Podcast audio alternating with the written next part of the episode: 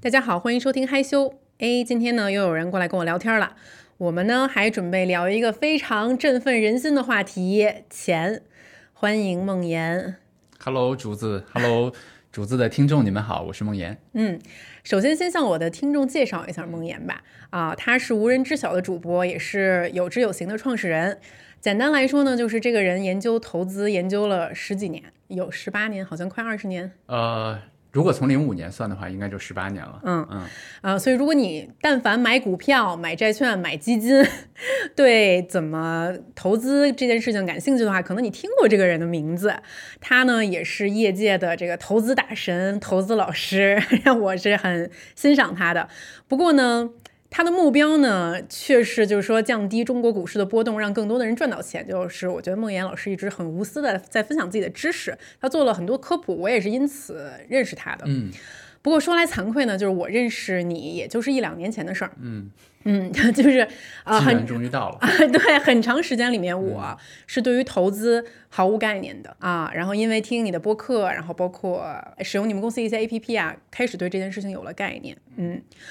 就两年前，如果你问我说基金是什么，我都不知道，我根本就说不出来。然后什么指数啊，什么这乱七八糟，我都毫无概念可言。这两年的话，学习了一些，但当然，我觉得我还是一个门外汉啊，还是一个小白的状态。但同时呢，我觉得我自己的这个状态、这个现象，并不是一个个例。嗯，因为我曾经问过我身边三十加的大概有十个左右闺蜜啊，都可能都是女女生为主，其实她们都很优秀。那么有的可能是创意产业的呃广告片导演呀，然后有的可能也是做电商的，然后有自己创业做老板的，就他们在自己的各行各业，在自己的工作范围里面，我觉得都有很大的进步。但是但凡我跟他们聊投资的事情，他们就跟两年前的我一样，就是两眼一摸黑，没有没有没有一个概念。然后尤其是我问他几个基本的问题，我说我说你知道什么叫做资产配置吗？然后你知道什么叫做价值投资吗？等等的，大家的答案都是不懂，没有概念。嗯啊，我不知道梦妍老师，你你有观察到这个这个现象吗？嗯，竹竹子叫我梦妍就行了啊好好。对，好好叫老师，对，显得我们那个。嗯，你说的这个特别普遍。我记得我和就是上次看竹子在在看我和小雨写的那本《投资第一课》哈，给你讲个好玩的故事。我们在零五呃，就是二零年的时候写写那本书的时候，其实当时。我们俩讨论的时候，就我们用了一个词，打引号，这个词叫做“高级外行”。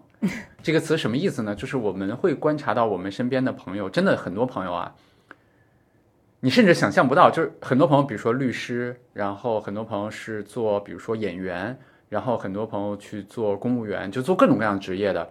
你会发现他们在自己的本职工作里面做的都非常好，真的就是无论是勤奋啊，无论是各种各样的东西，其实都处理的非常好。但是，一说投资，你会发现，就回到了我们刚才说的一个高级外行的概念，他们连基本的一些关于钱、关于投资的一些常识都不知道。我我举多个多个角度吧，咱们一起来看这件事儿哈。就是第一，从中国也好，从美国也好，从欧洲也好，就是比较长的证券市场存在的时间，在里面能够赚到钱的人的比例差差不多是百分之十。就所以我们一般有一个行业里面有一个叫什么俗语，叫做七亏二平一赚嘛。对吧？大概有一成的赚钱，然后百分之可能七八十的人都在亏钱。然后另外一个呢是，咱们不从这个角度去看，咱们从人的思维的角度去分析。有统计就是，可能美国也好，欧洲也好，就是长达一百年以上的这种资本市场里面，偏长期偏价值的人，这样的人的占比可能不超过百分之五，大概就是百分之四左右。我觉得这个跟我认知里面的比例差不多，就是它两个是其实是不同维度去看，所以它的最终的结果会更准确。我觉得非常有意思的一点是，就像我刚才跟竹子说，我就说，有的人就像你一样，有的人是一接触这些东西，觉得这就是我行事的方式。我没有说这是我投资的方式哦，我他我说的是这就是我做事儿的方式，对吧？我做创业也好，我平时生活也好，我就是这样。所以这些道理在我看起来、听起来就非常简单，我就特别容易接受。这样的人通常最后就会赚钱。但是也有，比如说和我同事，我们有很多做创业的人，我从零七年就开始创业。有的人创业，其实他可能不在乎他做的是什么，他就是想追风口。这个风口来了追，那这样的人，你让他接受一个偏长期、偏价值的方式是不可能的，嗯，对吧？他更想说知道的就是现在什么行情火，我能不能进去追一把？对，所以我的观察来看，我觉得第一，可能这个比例最终，因为大家都是人，我觉得咱们这个比例可能跟美国跟欧洲，就是最终的比例可能真的就是百分之五人群中啊，所有的人群。但是我乐观的另外一点是，中国有非常多的人都没有机会接触到，对吧？良好的金融知识，或者说关于钱、关于投资的这些，我觉得我们的基本盘就是有大量的人不知道这些东西。如果这些人知道了，其实我们的就会有更多的人变成那个百分之五其中的一部分，对吧？他他就会赚钱的人就会更多吧。嗯，我的一个观察是，呃，我觉得大多数的人在学校没有学到关于呃怎么赚钱的知识，是的，或者说大家的财商是非常低的，然后以及对于赚钱这件事情会有一种呃误解，就觉得你是很贪婪的人，然后呃，甚至是赚钱一定是要不择手段，嗯。啊、然后一定是你要搞。把别人给搞败、搞失败了，然后你才可以脱颖而出，等等等等，就是有很多这种游戏是吧？啊，是你玩的是零和游戏，嗯，你怎么看待就是咱们学校里面其实没有在教这部分知识这件事儿？哎呀，我我在想，我的教授应该不会听你的节目吧？然后给你讲个特别好玩的，嗯，我的教授就是我非常喜欢的导师啊，我研究生的导师，他去年吧，前年基金比较火的时候，就问我那个问题，就梦岩应该怎么投资？嗯嗯，然后我给他发了投资第一课的链接，然后我给他发了一些大概的一些想法，说钱大概是什么，我们投资应该怎么怎么做、啊？他说好，我看一下。第二天他给我发了说有没有基金推荐一下。就是还是想走捷径，就还想你看，呃，我为什么想从这个角度去讲呢？就是我我非常同意你说呢，就是在我们学校里面好像没有教授这些基本的这些东西的地方，对吧？就是像我们的教授，他对很多东西非常的理解，但是你看他回到金融的这个角度来来讲，他就好像回到我们定义的打引号的小白的那个那个角度去了。我自己理解可能两个原因，第一个原因是我原来一直这么想，就是我们的。无论是经济的方式、市场经济的这样的方式，无论是股市啊、无论是投资这些概念，还是比较新的。嗯，虽然它很长时间了，但可能也就是最近二三十年的事儿。它没有还没有机会变成一个像循证科学那样的东西走进课堂。嗯，我觉得它一定会啊，但是可能还没到那个时候。对，这是我的第一个原因。第二个原因，我觉得跟东方的很多的价值观是有关系的，就是。在节目里能这么说呢？就是我们其实传统来讲，对商人的，对吧？就是某种程度的经商也好，或者说商人也好，他的排序其实也是比较低的。是的，对，嗯所以我的非常多的朋友，他们原来会觉得钱是一个打引号挺脏的东西，是的，好像这个钱就代表了这个人唯利是图。是我经常会被问到一个问题，就是竹子，你觉得赚多少钱才够？对，嗯，其实我们去投资，并不是说我们围绕围绕着钱多这个目标去优化，对不对？我们只是在让这个钱更好的去得到配置，对啊，无论是对个人，无论是对社会，但是在我们的语境里面，包括过往的很多的认知里面，大家就会把它觉得是一个打引号的吧，就比较脏的东西。我觉得这是第二个原因。第三个原因是，今天上午我和另外的就是一位外国朋友录播客，他给我的启发，我觉得非常有意思。他说。他说：“梦妍，我们在西方的，其实这这个问题不只是中国哦，就是西方可能也有这个问题。他说我们在学校里面学的通常是关于 intelligent 的知识，嗯，这些知识是可以被考试的，可以被计算的，可以被排名的，可以被评分的。但他说，但是关于 smart 的知识，这两个词不一样哈，在他的定义里面，smart 的知识就比如说沟通能力啊、理解能力啊、共同共情能力啊、领导力啊。”包括啊、呃，就是脑子里面的很多情绪管理能力啊，这些其实很难去评分，很难去教述，它跟经验更多相关，所以在学校里面通常很少这样的知识。哎，我就问他，我说那是不是投资啊等等这些？他说也算，因为我们经常说投资可能一半是科学，一半是艺术嘛。他其实我觉得竹子学学到现在，你应该能够知道，它有非常多跟你的心理、情绪、人性人性相关的东西。我觉得这些东西可能它。不太适合，或者说在我们传统的这个教育里面还没有被囊括其中，我觉得这可能也是其中的一个原因吧。或者你觉得就是学校刻意想去培养更多螺丝钉吗？我觉得从这个话题有点大啊，但是从最早的教育来说，真的是这样，就是、嗯对吧？但是我觉得现在我们已经在学校里面有非常非常多更好，只是它的速度可能还跟不上我们社会需要的那些速度，对吧？嗯嗯嗯啊、你觉得一个人只有具备基本的财商才可以赚到一些钱吗？就如果说我是一个呃比较清高，或者就是我觉得这个东西没有那么重要，因此我不想去了解它的嗯，人，就可能我不了解金钱的运作方式是什么样的，嗯我有可能会赚到钱吗？有可能，但是概率肯定比平均来看要低很多。嗯呃，因为我们在经济，尤其在过去很多年，在经济经济高速发展的时候，其实一个人被推着走是很容易去，对吧？因为我们经济增增长的太快了，嗯，然后在那个过程中，是其实是有很多人是被动的发了财了。我给你举个例子啊，非常有意思的发生在我我周围的例子，就是我在这真的是一个非常好的关于财商的例子。我在本科毕业的时候，我们当时有很多同学找工作，我后来是上研究生了啊，但是本科毕业的时候有很多同学找工作。呃，我当时有一个同学，当时最好的学生呢，就是打引号的最好啊，就是都去外企，因为那个时候可能大家都去保洁啊什么，像我们学计算机的，可能最好的选择就是什么 IBM 啊、微软啊等等这些公司，一般学最好的去这些，然后可能接下来的一批呢，可能去部委啊等等啊这些，实在找不到工作的，没有办法的就各种投啊，可能就去阿里。二零零四年啊阿里啊、腾讯，因为真的是非常小的公司，嗯百度这样的公司。那我有一个同学呢，当时选的是百度啊，嗯因为这可能也没有拿到太多其他的 offer，当时选的百度。当时他去百度的时候呢，百度就说我们可以给大家股票。那个时候我们不知道什么叫股票，我要钱啊，我为什么要你说的打引号的股票是什么？一个而且呢小公司给我股票，对，而且呢，百度给你的股票呢，还是可以让你选的。你比如说，我一个月给你八千块钱的话，你可以选择两千块钱的现金加六千的股票，或者是六千的现金加两千的股票。嗯啊，我就记得当时我的其实还是很好的朋友，当时给我我也认同啊。当时他跟我说，他说我就问那个 HR 说，我能不能要八千的现金，一点儿股票的，但是不行，嗯所以被迫要了两千的股票。嗯 但是这最终的这两千的股票变成了非常非常多的钱，嗯，而且变成了一只金下蛋的金鸡，而且你要知道，就是它是在解禁的第一刹那就卖出了，嗯也就是说，他被动的获得的那些钱，是因为解禁期，就是因为不能卖，但是一旦允许卖，他就卖出了。我想借这个小故事说明的就是，我不是说我比他懂啊，我当时跟他的，我觉得他做的是对的，我没有说我觉得他做的不对，我我其实通过这个故事。哎呀，就是更想更想去说的，就是我们真的没有关于钱、关于资产的这些概念，对吧？嗯他可能被动的能够去赚到一些钱，但他可能是偶然的一些现象，对。嗯，就借着你这个话说吧，就是对于钱的这个概念啊，嗯，我小的时候看过一本书，就就是也不是特小的时候，就是《穷爸爸富爸爸》，你看过吗？嗯我看过 反正就是畅销书嘛，大家可能都想说看一看啊。呃，就这本书，当然很多人呃事后不太同意作者的一些观点啊，等等，包括他其实还蛮激进的，他说的一些事情，但是当时给我留下了很深的印象。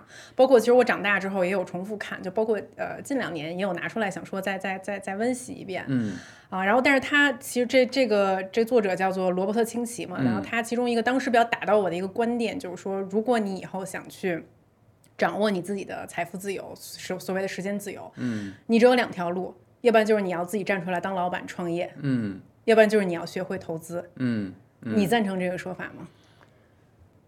我觉得他说的挺对的。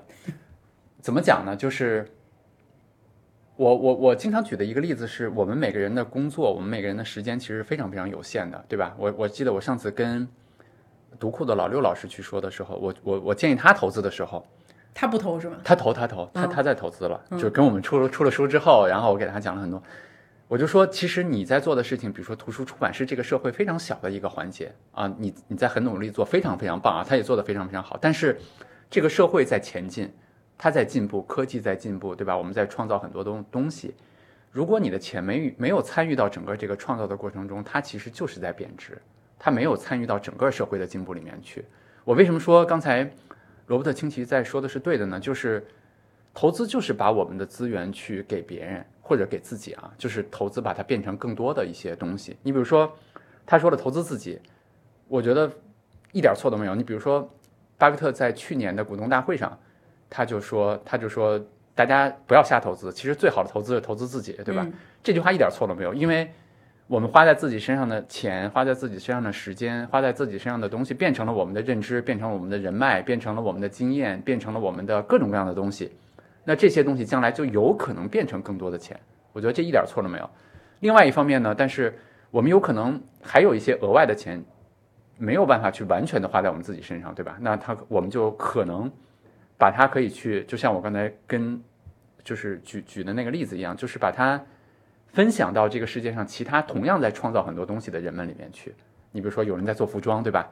有人在做所谓的投资者的陪伴，有人在做咖啡，有人在做机器人，有人在做芯片，有人在做各种各样的东西。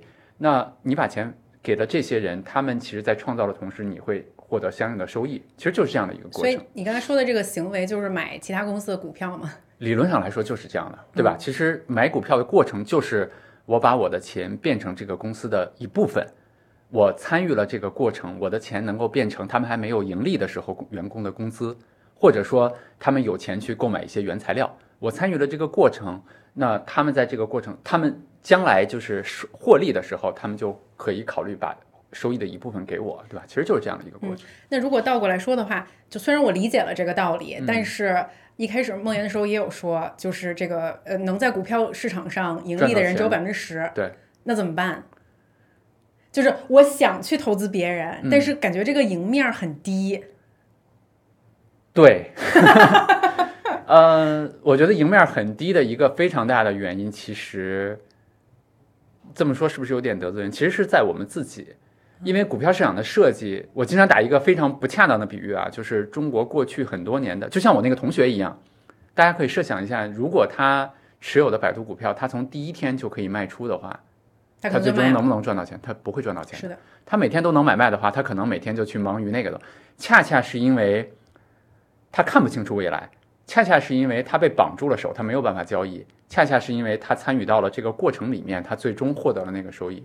我刚才跟你分享的那个数据，就是为什么大多数人在股市里面赚不到钱，非常大的原因其实是因为我们自己的就是贪婪恐惧，我们自己的拼命的不停的买，不停的卖，或者说在牛市的时候看到旁边同事去赚了一辆车，我们就把所有钱冲进去，然后在熊市里面又把钱拿出来。其实是因为这样。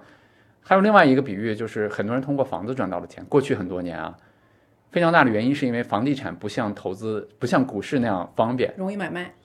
我也不会整天去楼下的链家去看一看我的房子的估价现在是多少，我也不会说非常容易的把它买进或者卖出，对吧？所以我觉得，可能我们在说股市赚不到钱的时候，一定得把这个问题再拆开一下，就是赚不到钱的原因，并不是说参与到经济环节中这个行为是错的，而是在说股市的机制它太方便，它决定了我们人性的弱点有可能会在这里面被放大。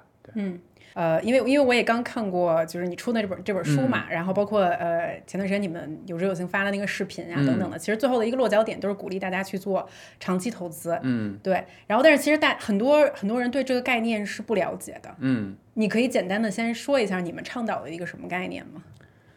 对这个，我觉得一个好的框架就真的是能够用比较简单的话去给大家一些一些指引吧。对，就比如说现在你就把我想象成一个二十多岁的一个对投资没有了解的人，嗯，然后但是可能我每个月能存下来几千块钱，然后我一年可能能存下来两万到五万块钱，明白。然后我这钱，你今天好像竹子在前面说了，说咱们得学习一下投资，嗯，但是我又不想成为那百分之九十的韭菜，上来就被割了，没错。我该怎么办？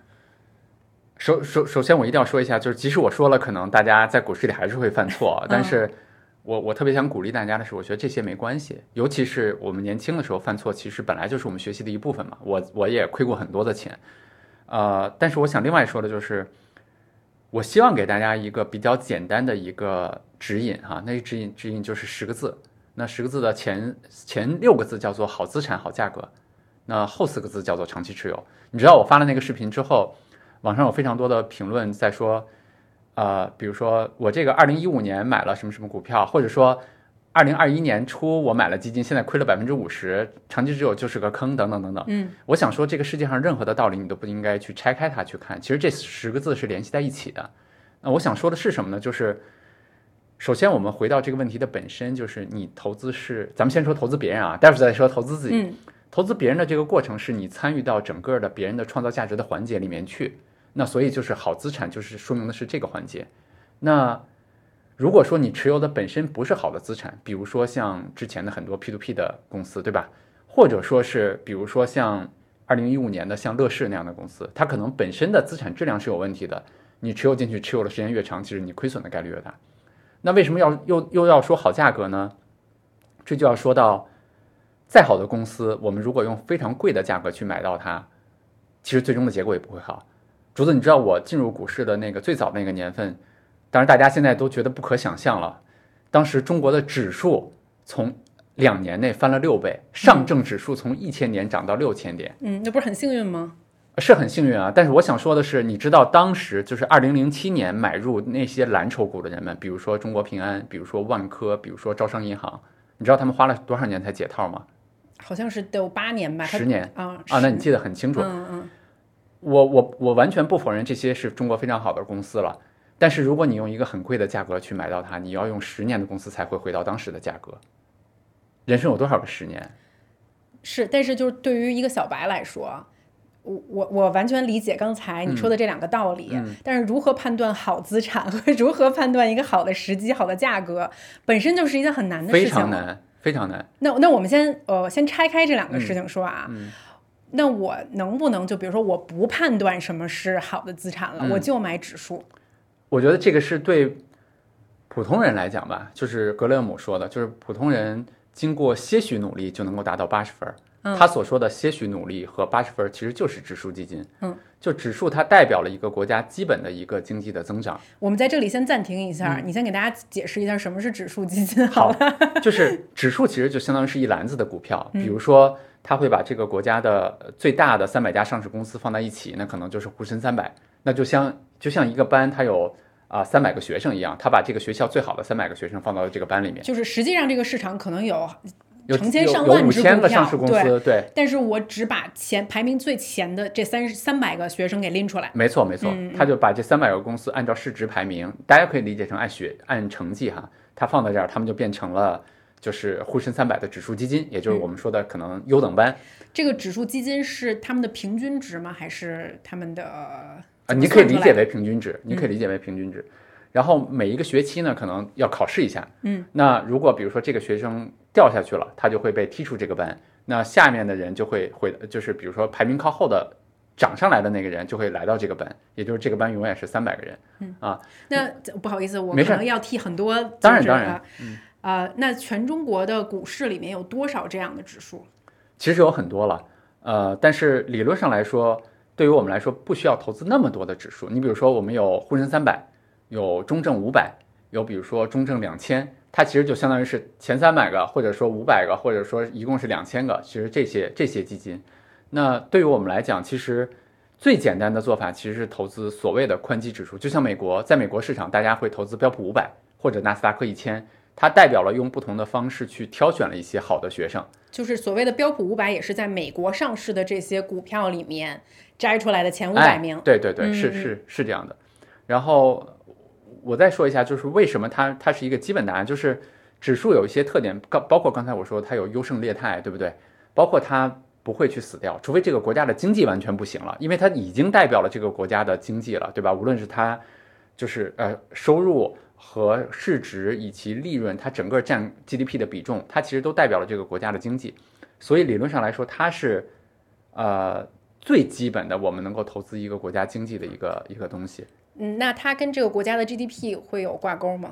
呃，没有那么直接的关系，但是长期来看，其实他们是相关的。对，但是从另外一个角度，就是刚才格雷姆说他他说的前一句话是些许努力就能达到八十分，其实是指指数基金。嗯，他后面又说了一句，他说，但是这个人如果想在这个上面获得更高的结果，你比如说从八十分到九十分，他说这个人得需要十倍甚至更高的努力。就是你想打败指数，你知道为什么吗？嗯，其实因为是指数的价格是市场上所有的人在用他们的知识、他们的信息，用真金白银去投票投出来的一个结果。比如说中国平安今天为什么是这个价格？比如说美的电器今天为什么是那个价格？比如说竹子你的服装公司上市了，某天它为什么是那么价？是因为有无数的人他们在博弈，他们在用群体的智慧去博弈出来的价格。那如果你要想在这个价格之上，你认为它的价格不对，你去主动的去做你的买卖的话，其实就相当于要求你得有认知，认为市场的定价可能不那么准确是错的。嗯，啊，可能不那么准确。所以，比如说我妈妈原来炒股经常干的一件事儿就是，我们叫单调一只股票。大家要想想，单调一只股票理论上来说风险其实是很大的，就相当于是你对这个企业的未来，你对它现在的价格，你对各种各样的东西得有非常大的判断。判断和笃定，它才能够长期，比如说去战胜指数啊，等等等等这些。对，所以理论上来说，对大多数普通投资者，其实指数基金是一个保底的好资产。那如果在这个上面呢，每个人就可以根据自己的，就巴菲特经常说那三个字，就能力圈儿。所什么叫能力圈儿？就是你真的比市场多知道点啥。我真的我有内幕消息，我知道竹子的公司，对吧？或者说我对竹子这个人，或者说这对这个公司的文化商业模式有超过市场平均的理解，嗯，那我就可以去，对吧？去在在在竹子的公司上配置多一点。其实用类类似这样的方式，我就可以去超过指数，去获得更好的资产。我想问你，就是你嗯觉得有真的具备这个能力，就不是他自己认为，嗯而是客观认为的这样的人多吗？就大家做出这个判断一般正确吗？我觉得答案非常简单，很难很难很难啊。我们看几个数据吧，比如说我随便说几个数据啊，比如说在美国，五年以上能够战胜指数的基金经理，咱们都不说普通投资者了啊，咱们先解释一下什么是基金经理，他啊，主基金经理就要是干嘛的？帮别人炒股票的人，对吧？就是他把别人的钱拿起来，他去炒股票，试图战胜指数，否则他就没有意义了啊。是五年以上能够连续战胜指数的人不超过百分之十，很少。很少。中国的市场和美国不一样，就是中国的市场的散户还比较多，就是价格还没有那么有效，所以主动型的基金经理战胜指数的比例还比较高。但其实他们也有相当大的一部分是战胜不了指数的，这还是专业的投资人。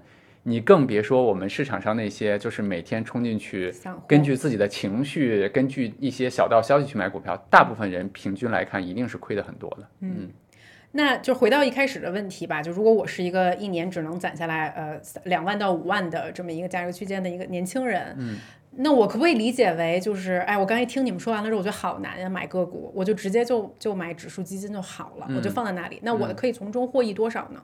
就我一年的年年回报率能有多少呢？如果买 A 股的话，嗯，我我觉得可能就大家不能有太高的预期啊，嗯就是股市其实不是我经常说不，它不是一个让人去暴富的地方。对，呃，你比如说从历史来看，就是美国股市长期的加上通胀啊，如果嗯加上通胀的话，它长期的收益率可能百分之八。那很高啊哦，很多人就觉得来股市是要百分之二十，啊！或者说一年翻个倍，就类但。是但是你要跟你存在银行里的现在能得到的利率去比，对不对？对。我现在可能放到这个放钱放到这个所谓的支付宝里面，也就是连这百分之二都不到。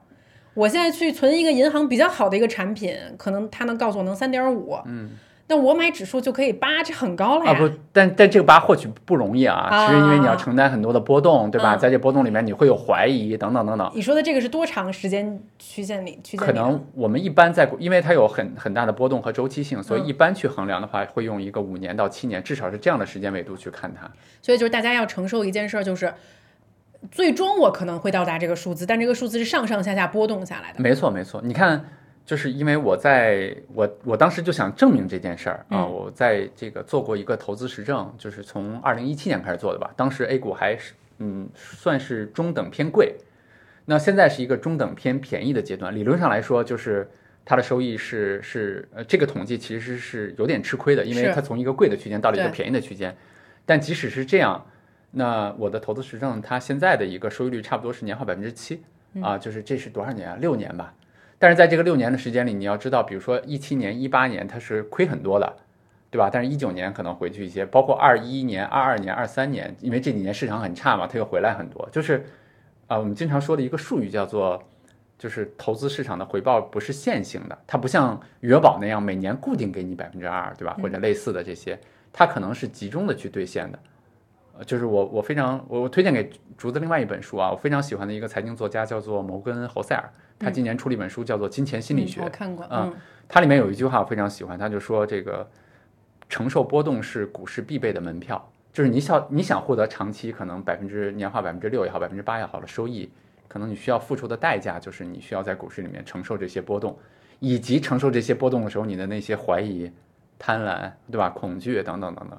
那我可不可以再有一个比较大胆的做法，就是，比如说我每年存的这两万块钱，我就是闭着眼睛买，嗯，我就是闭着眼睛买一个，比如刚才你说沪深沪深三百啊，然后我就买完之后我就不看它了，嗯，然后我就十年之后再看它，但你做不到啊，是吗？这就是反人性是吗？对他他很难做得到。嗯。这里面有个矛盾，你知道吗？就是你真的不看的钱是你不在乎的，嗯，但你不在乎的钱对你的生活没有改善。就我辛辛苦苦赚的钱，我怎么可能？对呀、嗯我我我经常跟朋友说，为什么模拟？就是他们经常，呃，就是问梦妍，你们可不可以做一个模拟炒股、买买基金的功能？我说我不会做，我说没有意义，是因为你不在乎。你不在乎，对吧？你体会不到这个过程中真正需要你体会的那些痛苦的时候，你现在怀疑，对吧？你现在贪婪，这你体会不到。不是，那万一就是说我现在我就咬紧牙关，嗯我就是把我买完了之后，我这密码给设一特复杂的，然后我抄下来，然后给我妈，让我妈给我藏起来。嗯，我因为我就是坚信，我先说，我觉得你们说的对，嗯我为了这百分之八的这个年回报，然后我为了复利，我决定这么做。嗯你觉得这样可以吗？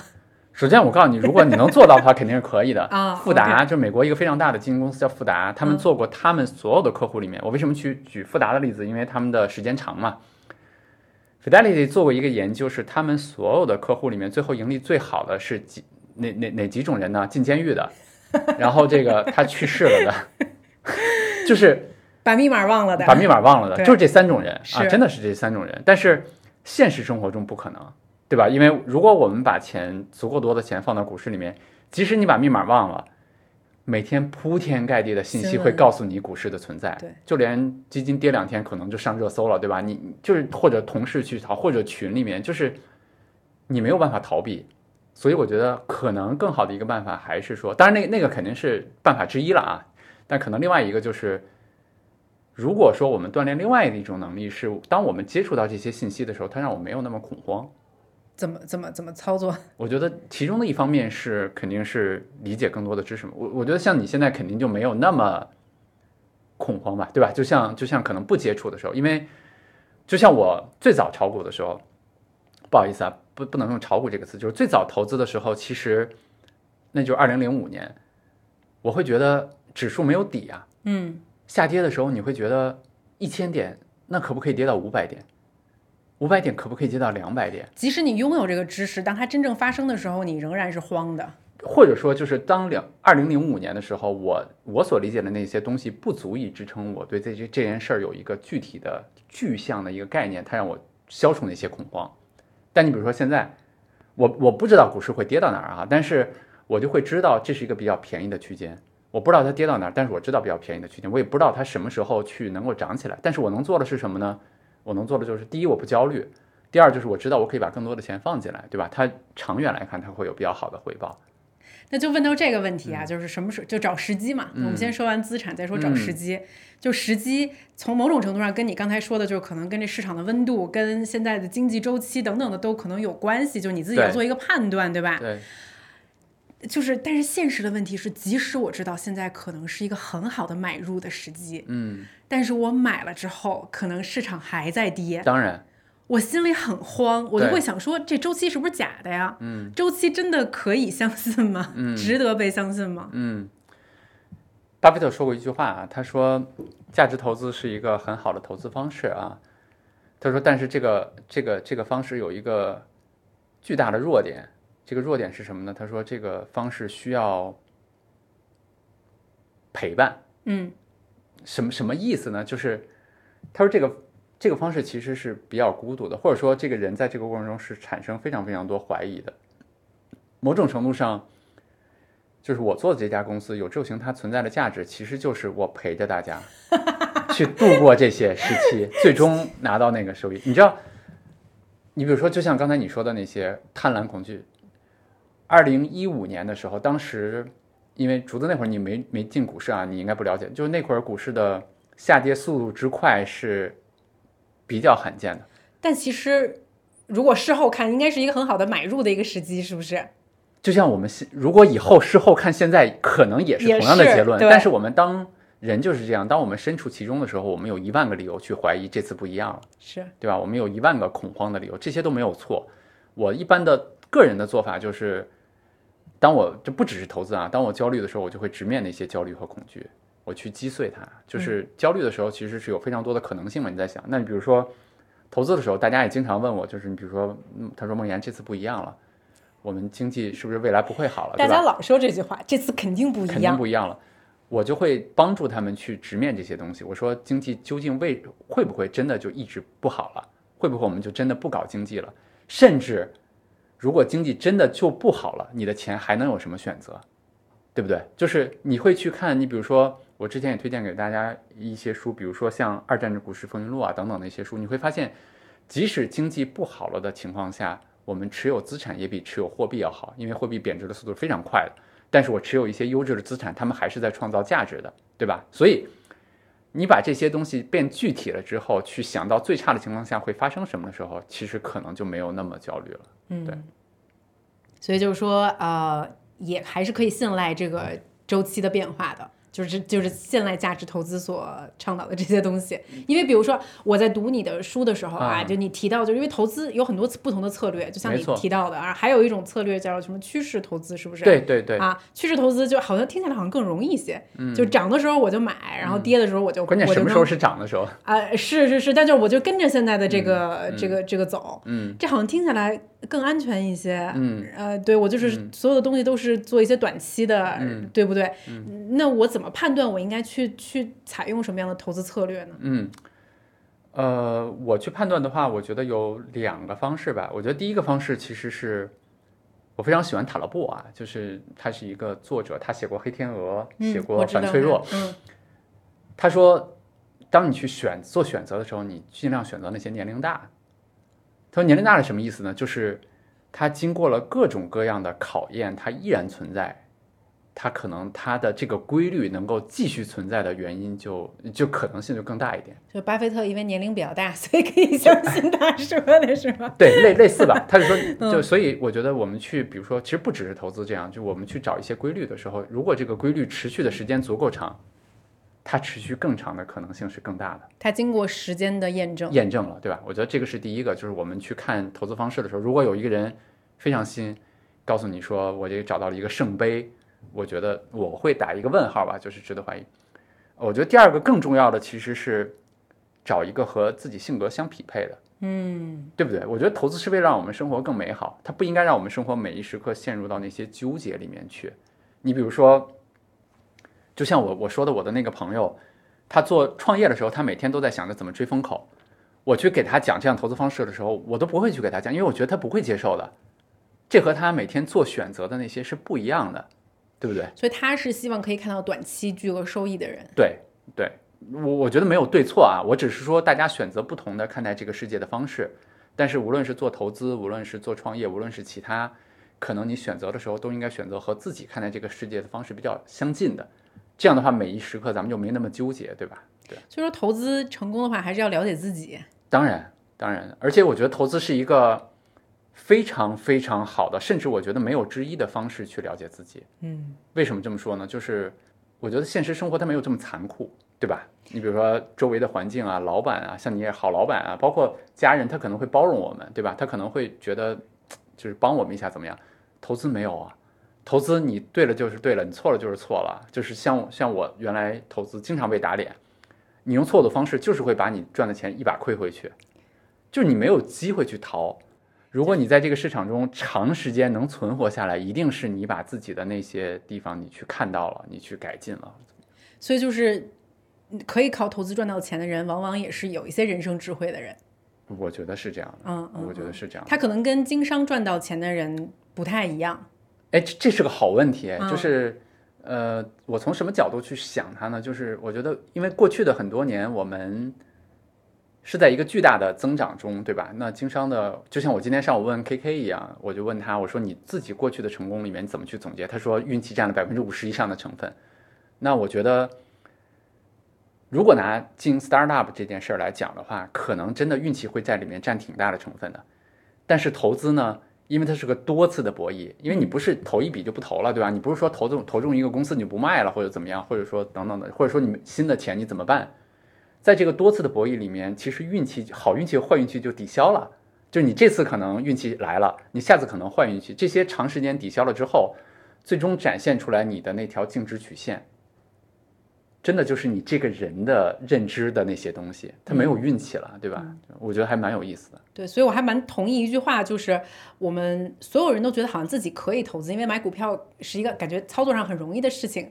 但是就好像你去问一个律师和一个医生，就是我可以从事你的职业吗？就不可能，你要学习，嗯，你要想长期的赢下去的话，你要认真的去学习这个东西、嗯啊。但只是很多人觉得没有必要学习，哦，我觉得这个比喻特别好，就是我们好像觉得我们去成为一个牙医，成为一个律师，我去像费德勒一样打球，我去像姚明一样扣篮，不可能，是我们天然觉得不可能。对，但是好像一到投资上，大家觉得我去 beat 掉巴菲特，我去战胜索罗斯，好像很容易，对吧？对对对，为什么？我也不明白，我就是财商的培养的问题，对我，我觉得就是这这件事儿的门槛看起来非常低，很低我。开个户，我就进去炒股了，对吧？我就进去去去做了，但其实它的门槛是非常非常高的。对，嗯那回到一开始我我的那个问题，就是你觉得什么时候适合投资自己，什么时候适合投资别人？嗯，我可能没有把它分得那么开啊，就是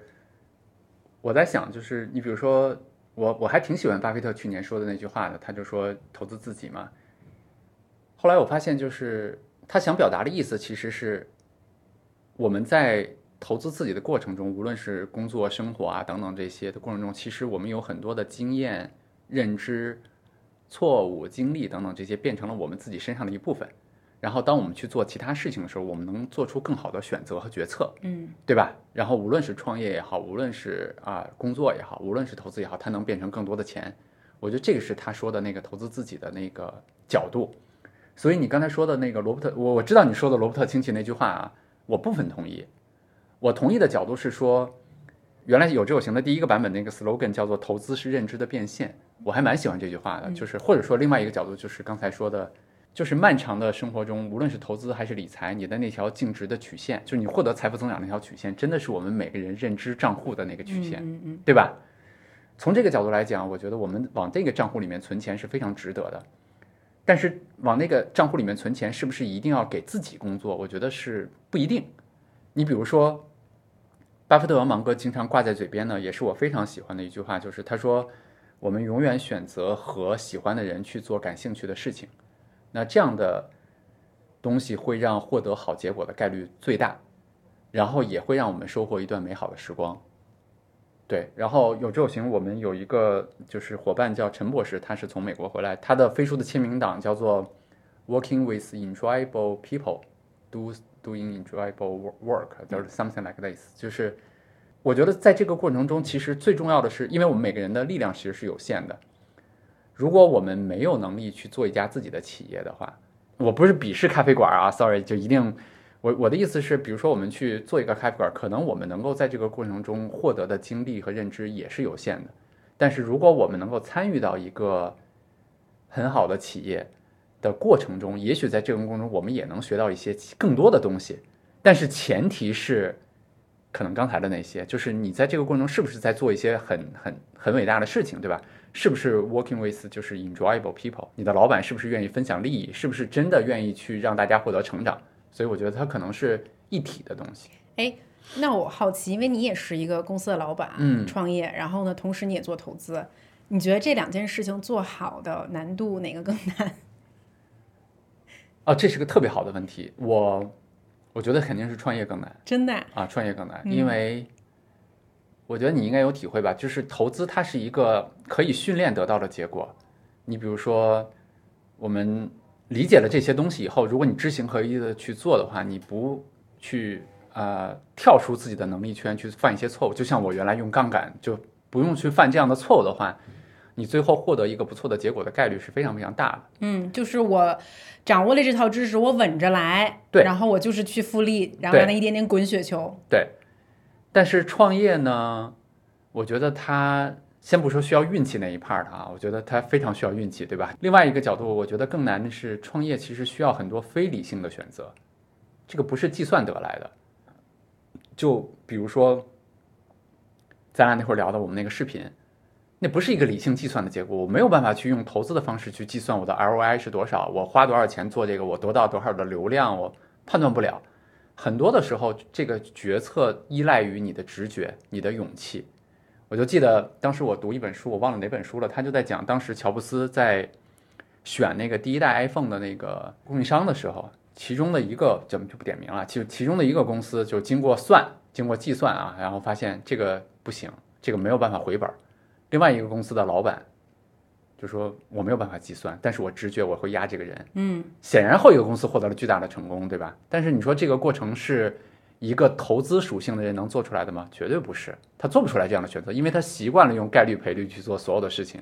但是我觉得一个创业者他需要的那些直觉、勇气，其实不是投资培养出来的。哎，我还有点同意，就是嗯我自己的一个观察，就是可能我身边也是有两批可以赚到钱的人。嗯第一批的话，其实就是我觉得他商业直觉特别的准确，嗯。就说白了，他真的就是有赚钱的天赋，嗯。他知道怎么赚钱。啊。然后这样的人呢，他往往就是用英文说就很 street smart 嗯，啊，就刚才街头智慧，对嗯街头智慧啊，他可以观察到一些机会。而且他不介意，就是所谓降低自己的身段去做一些可能令人瞧不起的事儿事情。嗯很多时候赚钱的事情都是一开始被人看不懂，甚至瞧不起的。嗯嗯嗯然后但是他可以赚到钱，是他就是有可以当一个好的老板的这个潜质、嗯啊，无论他的他是从哪里开始的。然后，但是这些人的一些性格特质，还有他们做事情的原则和方式，和能做好投资的人，好像看起来是不太一样的。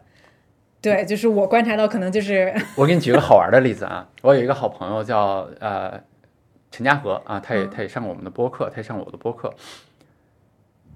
他从来不骑电动车，嗯啊，为什么呢？因为骑电动车理论上来说出事故的概率是挺大的，对吧？然后而且如果出了事故之后，其实人给人造成伤害的概率也是蛮大的。这就是他从他会，我举这个小的例子是说，他会用投资的方式去衡量自己生活的方方面面。嗯，所以他就是一个呃用概率来计算，他是一个非常好的投资人啊，嗯他也做得很好。我就骑电动车，我就因为我很喜欢骑电动车听播客那个感觉，但是我可以告诉你，就是我摔过，嗯而且还挺危险的。嗯嗯但是我后来就认识到了，这个就是这一面就是我创业的那一面，因为创业就是个非理性的选择，需要赌，对有一定赌的成分。对，嗯所以我我有时候也就会会觉得挺有意思的，就是有一些看似矛盾的东西，它其实会出现在同一个人身上，就像你也一样嘛，对吧？哎，那有你有生活中 有那种这两方面都做得很好的人吗？他就是这个这这拥有这两部分的直觉，嗯都算是商业直觉，都是跟赚钱有关的。你觉得它是相悖的吗？就因为比如我的一个观察啊，就我身边可能嗯很会做、做生意的人，他有时候他我看他做投资的方式是，甚至是有点鲁莽的。嗯啊、就是他看到一个什么东西好，他就是可能也是他也许赚到的钱蛮容易的吧，嗯他就直接全部都放进去，或者他还蛮喜欢 all in 一些东西的。嗯，呃，我一下还想不出来，就就是虽然我不算成功啊，我绝对不用，我绝对不会用成功去定义我自己，但是我拿我自己的例子来讲的话，我觉得不矛盾。不矛盾。呃，我觉得我们语言，因为它只能用二元的方式去去把事物分类嘛，我觉得他只是描述了一个人身上不同的那种东西。你比如说，这个人遵循概率、遵循统计、遵循的遵循规律、有纪律性，这个可能是投资那 part，但这个人可能同时拥有他相信直觉，他愿意孤注一掷，他相信勇气，这可能是另外一 part。那那一 part 呢，可能就适合去做创业，对吧？另外的一个可能就适合投资。对我觉得他不矛盾。哎，但总的来讲，你会觉得这个人他真的是就这两方面，你得占一方面，你真的得是潜心去研究一个方面，才能赚到所谓真的比较大的钱吗？就如果我是一个白领，我是一个打工人，嗯。我这两方面就是我我我是不是真的得潜下心来去研究一个地方，我才能赚到钱？因为我我大量的接到很多的，就是可能年轻网友给我提的问题啊，就他们一方面抱怨自己没钱，或者就是说觉得这种朝九晚五的生活看不到头儿，但是又不知道该从哪里开始入手去做，嗯。嗯我觉得肯定是需要的。嗯，虽然说这么说可能会让大家觉得有点站着说话不腰疼，但是我真的是从我自己的身上的例子，包括从我看到的例子来讲，我觉得获得世俗意义上的成功或者说金钱的话，运气很重要，但是我们打造一个让运气发生的环境也很重要。那打造一个让运气发生的环境，真的就需要非常的刻苦，嗯真的就需要去学习很多的东西。我觉得这个是不可或缺的。嗯，完全不排除说你做了所有的这一切，但是运气不在你身上。嗯但是这个没有办法。对，就像啊、我经常跟朋友说的那样，我说我看到了很多人他们的成功都把自己的成功归功于运气，这是因为他们谦逊。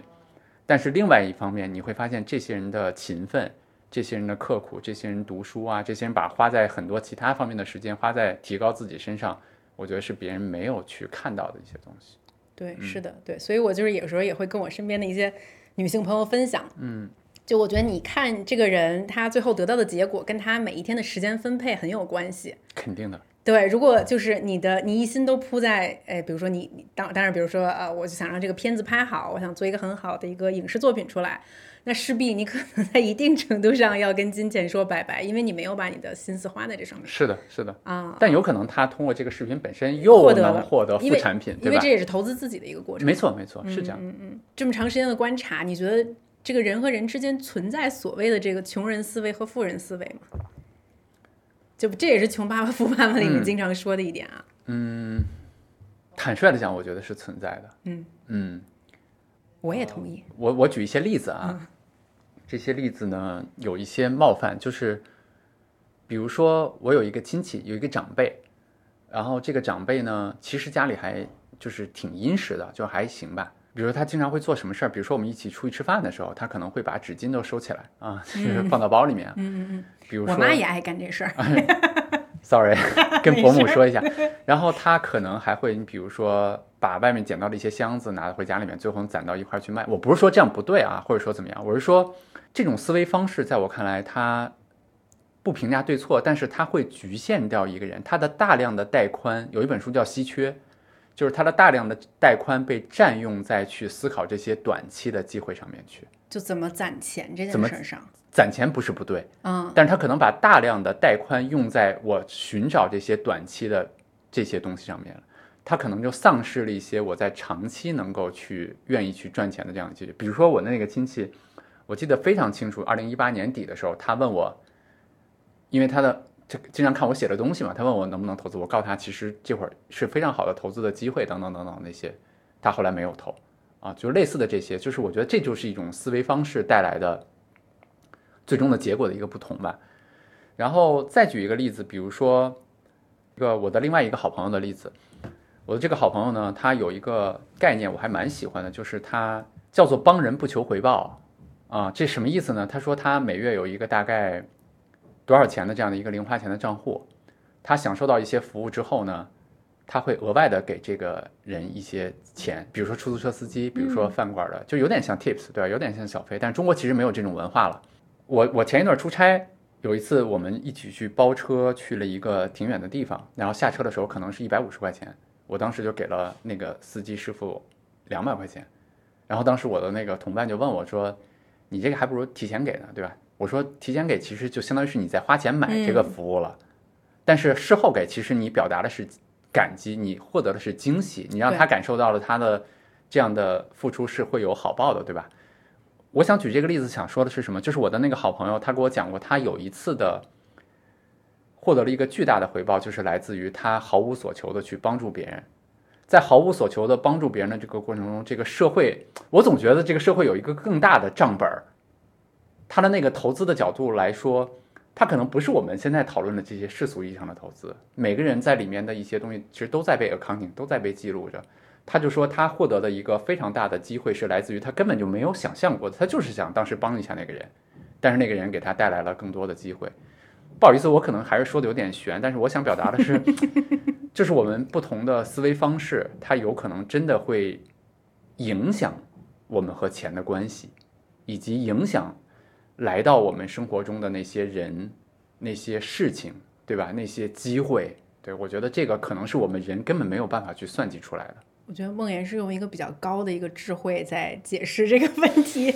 就以我的观察来看，我说一个比较俗的啊，嗯就是我觉得这个穷人思维和富人思维其实听起来特别难听，嗯但是我观察到的一个点是，大家觉得我赚到钱的目的是什么？嗯这个其实可以决定你拥有哪一种思维。嗯很多时候，我觉得我的观察是，不能说大部分人吧，只能说一部分人对于钱赚到钱的想象力是有限的。嗯比如说，认为我赚到钱之后，我就是要买包，我要买鞋，我为了消费奢侈品，我为了让别人看到我的生活有多么的富裕，明白。对，其实这个往往就会你又陷入了一个消费的陷阱里面，你是为了自证自己好像过得很好，嗯。但其实这并不是一种非常好的生活方式和思维方式。嗯。但是但凡你如果看清了，其实钱它只是一种为你服务的工具，嗯它可以为你提供选择上的自由，嗯时间上的自由。就是我今天可以选择我住在这里，但是我明年明年也可以选择住在一个海岛上。嗯对我，我今天可以选择帮助我想帮助的人，然后给予我父母很多的支持，因为我有这个能力。但是我有有这个选择权，它它给你带来的是人生。比如说，如果我没有钱的话，可能我人生只有十种选择；但是我有钱了之后，我可能人生有一万种选择。嗯，我为了这个选择想去积累更多的财富的时候，可能不知不觉你就会变成所谓的富人思维。嗯嗯，我我非常赞同。其实，我觉得从刚才你的那个角度来看，就是大家去怎么去看待这些东西，用什么样的思维方式去看待这些东西，对吧？包括刚才你说的金钱那，我就想到我前一段看了一本书，叫做《最优解人生》哦，我知道啊，就嗯非常有意思啊。就是本本来我是一个，就是我觉得万事都没有最优解，我的博客叫无人知晓嘛，对吧？怎么会有最优解？但是就很巧合的去看了那本书，也是一次来上海出差的过程，我在高铁上就看完了。它里面有一个概念，我其实是很喜欢的。他就说，他把金钱比喻成能量。他说，你其实你是在用这个能量再去购买生活中的一些体验。是就像你说的一样，我可能能够买时间，对吧？我可能能够买选择，我可能能够买去体验。我觉得是这样的，就是，所以其实有的时候经常会有人问我，比如说，呃，他说梦言，我们应该年轻的时候攒钱吗？也有人说，难道我们不应该去获得生活中的体验吗？嗯对吧？等等等等这些，我觉得他们都对，他们不是二元对立的，不是说非此即彼的，对吧？就我觉得你比如说，就像刚才你说的那样，如果说我去买一些贵的东西，比如说一个手机，比如说一个电脑，它可以让我处在一个很好的状态，它可以让我的整个的生产力得到提升，对吧？它可以让我这个人散发出一种就是那种自信啊等等也好，那我觉得它就是很好的投资，它就不是消费了。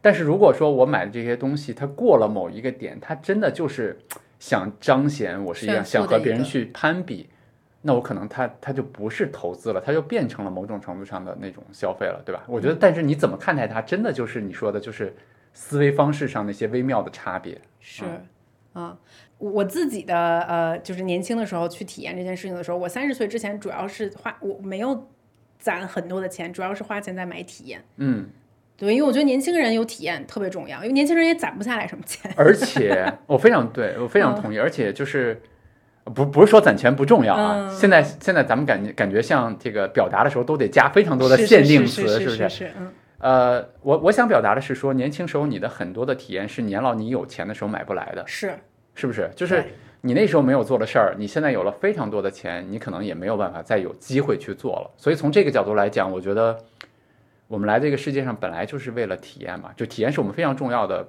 purpose 之一，对吧？所以我觉得花钱去买这个体验是非常正确的。但另外一方面，可能对投资来讲，我没有本金，我怎么去投资呢？对吧？所以其实在这里面需要寻找一个度吧。嗯，我记得我年轻的时候在伦敦嘛，然后、呃，在我我我还在上学的时候，身边就有一些比较呃有钱的同学，他可能假期的时候就会去滑雪。然后我记得好清楚，他们回来的时候就会带着一个那种异形的那种呃 Remova 的一个箱子，因为里面会装着他们滑雪的一些东西。然后就说啊，我刚去从法国滑雪回来。然后当时我就有一个心愿，我就说我好想体验滑雪。嗯然后但是我又是那种不想管家里人要很多钱，因为我算了一下，如果去滑一趟要好多钱。嗯然后我当时就想说，哎，什么时候我可以有这个体验呢？然后记得很清楚，大概是我二十六七岁的时候，然后那个时候我就稍微攒了一些钱，然后呢，我可以支付我的第一趟滑雪了。但是我听说，就是如果你完全是一个小白的状态，你去滑的话，你得不到什么，所以我就去了英国一个叫 Milton Keys 的地方，它就是像一个那种就北京那种密云也有那种大型滑雪中啊心，男、理解男生滑雪场。嗯。我就想说，我先去那儿先上两节课，嗯然后呢，我就带着我当时公司的一个剪辑师，然后我就说，我说咱俩一起去，然后我开车带你去，然后我说那儿还比较便宜，咱俩去体验一下。然后我俩就在那个室内的一个英国的一个滑雪场，其实现在想起来就很很很很差的，应该是很差的体验，就跟真的在阿尔卑斯山滑雪那种体验相比。我说咱俩就报两节课，咱们试一试。然后我们就很笨拙的戴上了那个头盔，然后第一次，呃，戴上了那个双板，然后从那个假的那个雪山上面滑下来。然后，但是那一天我们觉得好快乐，嗯，就是我我攒了好久，我就是很想有这个体验，嗯，我可能没有那么多的钱，然后，但是我从这里开始，我就是比较，呃，就是更更 utilize 我现在有的这个这个钱，然后感受了这个体验。然后我记得我开车，嗯，回到伦敦大概开两个小时的时候，我们俩就特别雀跃，说哇，原来这滑雪就是这个感觉呀！啊，虽然摔了好几跤，虽然说 身上弄的都是雪，还挺冷的，但是好像挺好玩的，嗯。然后等我后来真的有钱去滑雪了，我可能能体验到更不同的快乐，但是我永远不会忘了，就是我开车去 Milton Keys 的那一天。你讲的过程，我的眼前都有那个画面感了。对，然后所以我就觉得说，哎，这个，因为今天我们是聊钱的播客嘛，然后这里面难免会掺到一些价值观的一些事情。当然，对，就是这里边很多时候作为年轻人是很难平衡我的。我仅有的这些钱，我该怎么去花？没错，没错。我到底是要攒着去做投资，还是要去买体验？你刚才就让我想到了一个呃一句我我很喜欢的一句英文的谚语，它就是 “Life is marred by moments, not by time。”是的，对吧？就是你看你你你这么久了，你还非常清晰的记得那个画面。对，你说这个用多少钱来衡量呢？它没有办法衡量的。包括我觉得，呃，那本书里面还有一个镜头，我也觉得蛮有意思的。他就说。他有一天回去给他的小朋友去讲述一个想讲绘本，他的小朋友不感兴趣。嗯，他突然意识到，就是他的小朋友愿意去听他讲故事的那个时代已经永远过去了。啊，对吧？就是我们人生中的很多的 moment，其实我们不知不觉就 miss 掉就没有了。所以你的问题，我其实我也没有答案。就是你说我们应不应该去花钱买那些体验的？应该。但是你说我们应不应该去攒钱呢？也应该。但是我觉得人生的智慧就在于说，我们怎么去寻找到这里面的这个平衡，对吧？哎，但你会觉得就是说，就是这个世界还是留给勇敢者的吗？就比如说我个人的经历而言，每一次我做了跟大多数人不一样的选择，嗯，的时候，嗯，它其实赢面更高。就好像巴菲特也说过一句话，就是在大家都胆怯的时候，他会更勇敢。嗯，投资上是这样的，是在投资上也是这样的。包括就是巴菲特说那句话是在投资上嘛。嗯，包括我很喜欢的很多创业者，他们经常会说的一句话，就是我原来不理解啊，他们说做大事儿和做小事儿的难度是一样的。嗯，我原来就觉得怎么会一样呢？对吧？就是做一个大的选择，它必定是难啊，等等等等那些东西。后来我就会发现，我就有点理解这句话了，就是。有很多看似很大的事情，它其实是我们把它想的很大，是我们觉得它很难。但是我们真正直面它的时候，去把它变具体的时候，其实可能没有那么难。我我非常同意你说的那个，包括我自己，我很喜欢的一首诗，就是是不是英国的那个诗人啊？就是罗罗呃罗伯斯特的那首诗，就是少有人走的路。我基本上做选择的时候，我就会选择人少的选择。选择带我带给我可能性更多的选择，嗯啊，就是这是我自己做做很多，不只是公司啊，不只是投资，包括生活上很多选择，我都会这么去选择。嗯，我觉得它带给了我很多意想不到的收获呗。是，这个绝对是一个。我觉得人生的智慧吧，在这方面。然后我也很同意刚才你说大事儿、小事儿这件事儿。这个是我从我丈夫身上学到的一个事情。嗯，就是我俩在一起创业之后呢，他教会了我一件事情，他就是说在小事情上一定要斤斤计较。嗯，就是公司的规则、公司的体系，你跟员工之间的许多的交互是通过小事上面建立建立的。嗯，他说我只抓小事。嗯，因为大事往往犯错的时候，有一些是我们。就可能目前的智慧判断不到它可能发生了，那我只能让它发生。嗯，但是小事很多是每一天你是可以掌控的，而每一件小事做对了，大事才有可能做对。嗯嗯嗯，你说的非常有意思。我上午和那个就是 Kevin Kelly 一起录播客，我就问他一个问题，我说有非常多的这些呃，因为他最近出了本新书吧，关于 advice 的，我就说有非常非常多看似矛盾的 advice，比如说你刚才说的这种做公司。我问他的原话，就是说有有两种 advice，一种 advice 叫做“将军赶路不打野兔”，啊，对不对？就是我们做公司应该看重那个最重要的百分之九十，那些小事儿抓大放小你不要去管，跟你说那矛盾，对不对？对。那也有一种建议叫什么呢？就是细节决定成败，嗯嗯嗯，对吧？就是魔鬼都藏在这个细节里面。你看，就跟我们今天聊的很多东西一样，我觉得这两句话都对。对。但是智慧，我觉得 K K 的回答我也蛮喜欢的，就是智慧其实真正的就藏在我们怎么去平衡，我们怎么在关键时候去选择那些，对吧？就是真的在什么时候去做那些。你比如说，我在非常多的自传里面去看到这个一个创始人是如何关注那些细节的。嗯你比如说雅诗兰黛的那个那个莱纳德·兰黛，他就说他在公司是怎么去低头在地上捡起每一个纸屑。他说这些细节决定了这个公司的人怎么去看待。你说这是细节吗？是，这些重要吗？这些重要。但是我也看到了另外的人说，比如说我不花我的时间在公司的那些细节上面，我要决定的就是这个公司的方向，我要决定的是这公司找什么样的人，这公司找。你说他说的对吗？他说的也对。我觉得他们肯定背后有一合伙人，然后没告诉你合伙人什么呀？合伙人负责擦屁股。啊，对对对，也有可能。Anyway，我我我想说的其实是，就像我们今天聊的很多东西一样，我觉得我我和竹子聊的非常多的这些建议，其实都是我们看待世界的一些面，对吧？但是真正的智慧就是我们大家真的能听了这些东西之后，能够用我们的方式，用我们的直觉，用我们的平衡去过好我们自己的人生吧。对，说一下《投资第一课》这本书吧，嗯我觉得这书特别有意思，因为很短，然后呢，它又呃，就是各方面都，反正我我自己是看进去了，我还很喜欢。看的时候有一个问题，嗯，就我很想知道，你觉得投资和投机这两件事是一个事儿吗？他们之间的区别是什么？我觉得可能大家都能猜出我的回答来了，就是 它没有区别。嗯，你比如说，嗯，如果大家感兴趣的话，大家可以去看一本书，叫做《击败市场的人》。那本书的就是就是讲那个爱德华·索普的故事。索普在赌场里面去赚钱，你说他是投机吗？他在赌场里面做的其实是投资的事情。啊，因为他算过来了那个赚那个赔率和概率，他能够算牌，他能够知道那些赌场的那些问题在哪儿，所以他进去的时候，他其实是在投资。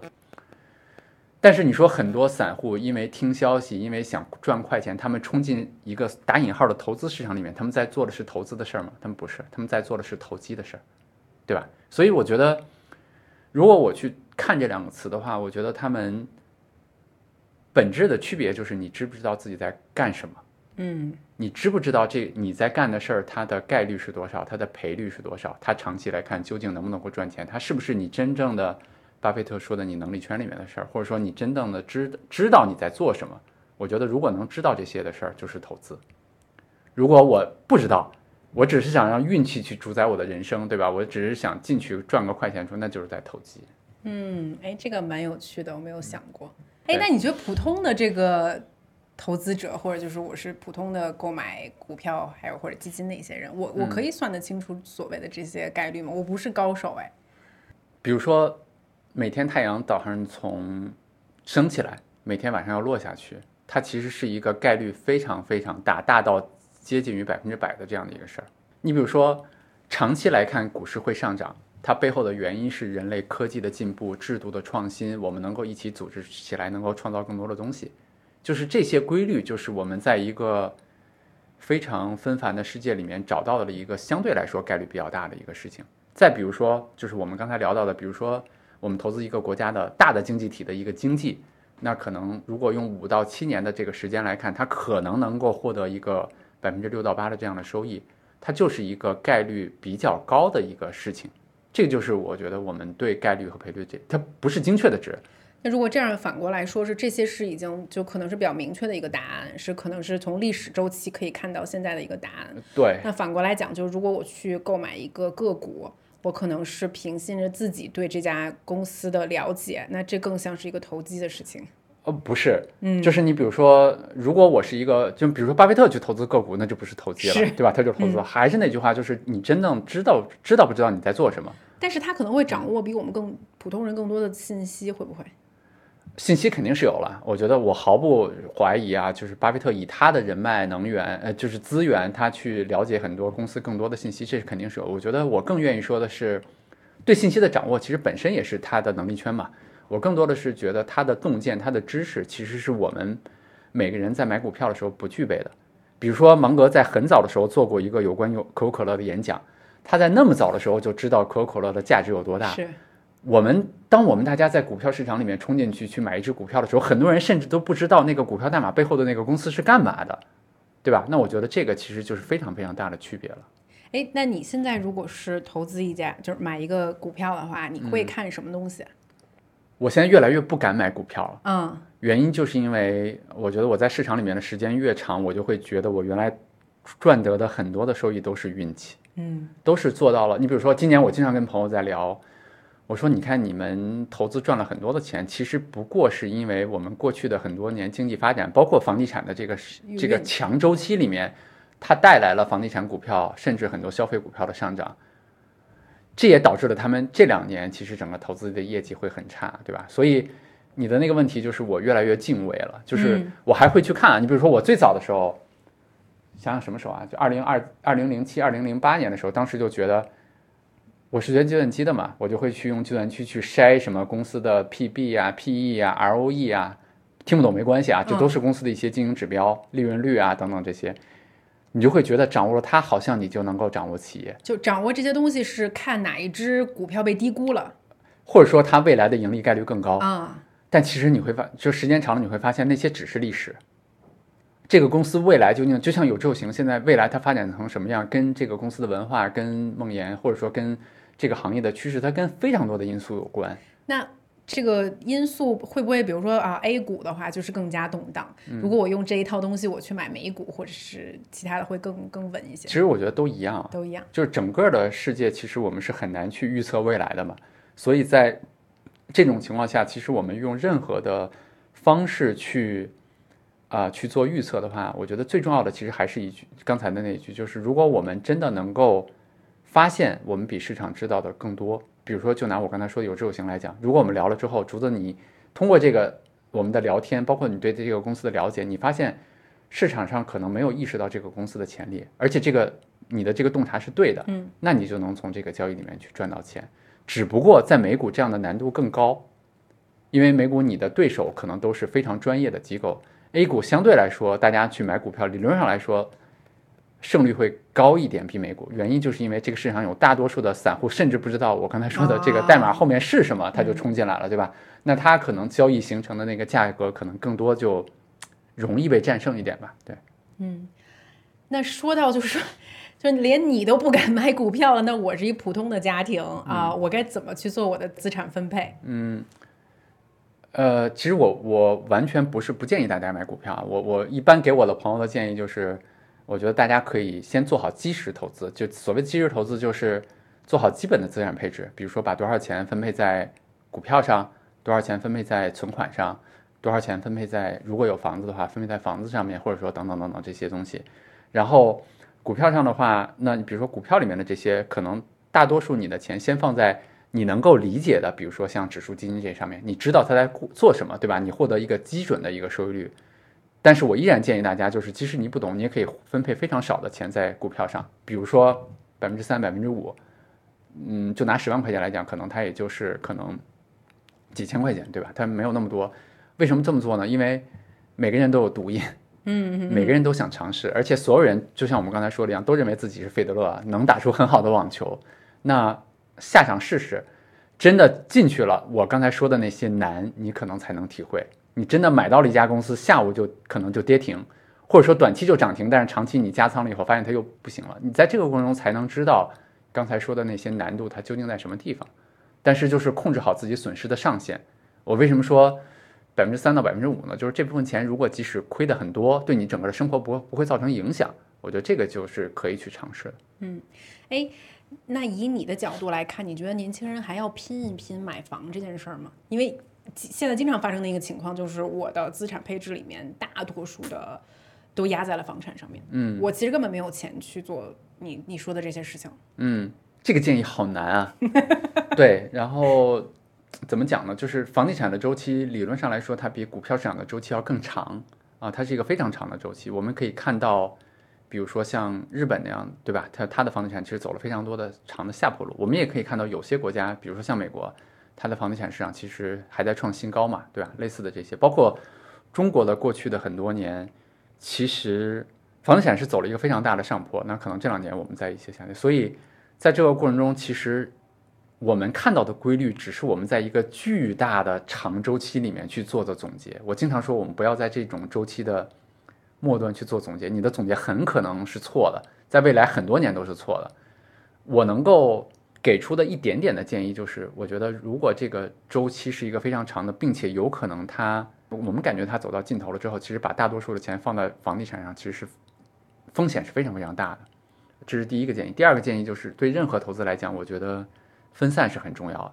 嗯，就别赌，即使你过去赌到房地产上对了，可能未来它也不一定是对，对吧？它也有可能会再把这些钱赔回去。可是就是最近不是有了一些房地产比较宽松的政策，所谓认房不认贷，还有还有包括一些城市都解除了限购。嗯，那如果我是一个年轻人，我手里有一点钱，你觉得我现在可以在房地产这里面赌一下吗？其实我不知道，啊，这这个我真的没，我我也不是这个行业的专家，我也没有答案。呃，但是我的建议其实就是刚才那说，我觉得改善自己的居住水平啊，这些其实是应该的，它跟投资已经无关了，对吧？就是我们每个人有一个良好的环境，可能对我们每个人的安全感啊，对我们的创造力啊，对我们的每天的状态，其实都是非常有影响的。但另外一方面就是，如果是投资的话，我觉得真的应该做好分散，就是不要把自己的所有的钱压在单一的资产上，无论是房子，无论是股票这些。那我们再说的细一点好了，假假使比如说我是一个三十岁的一个呃女性，然后呢，我有一个比较还稳定的工作，我过去这么多年我攒了一些钱，比如说我手里面有二十万或者有五十万，你跟我说要分散，你可以跟我说一些具体的，我该怎么分散吗？其实所谓的分散是，我举几个例子吧，比如说不要把这个所谓的投资和自己的职业过过分的去挂钩。比如说我原来有很多的互联网公司工作的人，然后他们在互联网公司工作的同时，还把自己的钱买了非常多的互联网公司的股票，嗯，这就是一种集中，对吗？因为互联网公司在过去的我提出这个建议的时候，其实是两千年，就是二零二零年我们写投资第一课的时候，当时互联网公司还是股价都在往上走的时候，当时我的很多朋友觉得这些这所谓的这些建议其实不靠谱，他就觉得其实自己很好。但是你看这两年整个的我们说中概对吧，就是整个的这个行业走下坡路的时候，你会发现把单一的风险暴露在这个上面的时候，其实可能丢了工作。可能自己的投资的这个互联网的股票腰斩再腰斩，那这些对每个人的生活的摧毁是非常非常大的。所以你看，就是我们做的事儿，我们自己投资在自己身上的东西和我们投资在股票上的东西，这就是首先就是一层分散了。另外呢，就是包括我们在做 A 股的投资，可能也是也可以少量的做一些在美股啊，或者说在其他地方投资，这是也是一层的分散。那还有一层的分散，比如说我们自己的资产里面。无论是当然，这个跟每个人的经济条件有关了啊。无论是房产啊，无论是债券啊，无论是股票啊，它其实也可以做分散，对吧？就是分散这件事儿是没没有止境的，就我啥都买点儿。就理论上来说没有止境的啊。就是在分散的好处，就是因为未来不能被预测，那就是未来发生各种各样的事情的时候，可能你都能够做成做到比较好的准备，对。嗯嗯嗯，我其实一直逼着梦妍给我们一个捷径，一个 简短的一一个答案，代码 是吧对对对你就告诉我说买百分之二十的什么，百分之二十因为每个人的。的情况其实不一样嘛。嗯，那对我来说，比如说，我就拿我自己举例来讲，我其实自己的风险的暴露度还是蛮高的。嗯理论上来说，你看啊，专家给我的建议是什么呢？专家给我的建议是，梦妍，你不应该投资过多的金融资产了，因为你已经在做创业，这本身就是一件风险很高的事情。而且你这个创业本身又跟金融有非常大的相关度，跟股票市场，对吧？所以理论上来说，你可能只适合投资债券。但你说这个建议对我有效吗？其实没啥效。嗯，因为你觉得债券就太保守了。对对对，就所以我觉得每个人真的不太一样。再举一个非常好玩的例子，比尔盖茨，就是他在财务顾问的建议下，他其实在过去很多年减持了很多微软的股票，多元化分散的，就像我这样的顾问的建议下，多元化的分散了。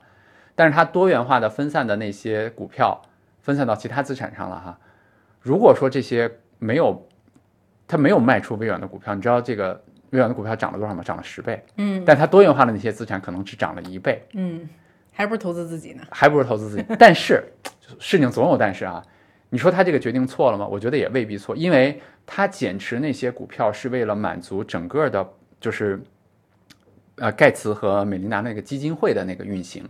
他那个基金会的运行是需要这个钱有源源不就是不能有太大的波动的，因为他们无论是投资疫苗啊，投入投资很多其实是需要钱的。所以如果说他持有的单一的资产有比较大的波动，或者说在另外一个平行世界里面，微软没有涨成这样，那他可能那个基金会就没有办法去良好的运行了。所以明白，对吧？那那就拿我做个例子好吧，嗯。我也是在创业的啊，然后可能就比如说自己手里还是有一些闲钱的，嗯，但比如说你给我的建议是我应该怎么分散呢？因为我我对你的情况了解没有那么多啊，但是我们俩聊天的过程中，对你对金融啊、投资啊、钱的这方面的了解，我觉得你的投资的暴露是比较少的。嗯。我的其实给你的建议反而是你应该增加一些金融的投资，嗯。就是包括分散一些，无论是在房子上面还是在理财啊等等等等那些钱，去把它投入到股票市场里面来。我能给出这样的建议，是因为第一，我觉得聊天过程中我发现你真的懂得已经挺多，你符合格雷姆说的那个八十分的投资者了。没有，肯定没有，真的真的就是你如果在这样的一个阶段，你对基本的市场的波动其实是有良好的承受能力的，而且现在是一个相对来说比较低估的一个时间。那全世界都是吗？呃，其实主要是 A 股了啊啊，主要是 A 股了，美股其实涨得很就是还是比较高的。然后在这样的一个时间点来说，也符合你的性格。我为什么跟你就是你喜欢做一些少有人做的事儿嘛，跟别人做差异化的选择。那当所有的人认为这次不一样的时候，我为什么给你这样的建议？就是你去有比较大的风险暴露在这上面的时候，你不会难受，对吧？你我觉得挺洋洋自得的，对，就是你看给建议其实是很难的事情，对吧？对嗯，对，明白了。哎，太逗了，这有点像心理医生感觉，就是你跟就是挺挺像是诊断病人的这个，真的先得了解一下这这什么病。真的，你看，哎，我觉得我们反而就都能回答到最早的那个问题了。你说嗯学校怎么教这些呢？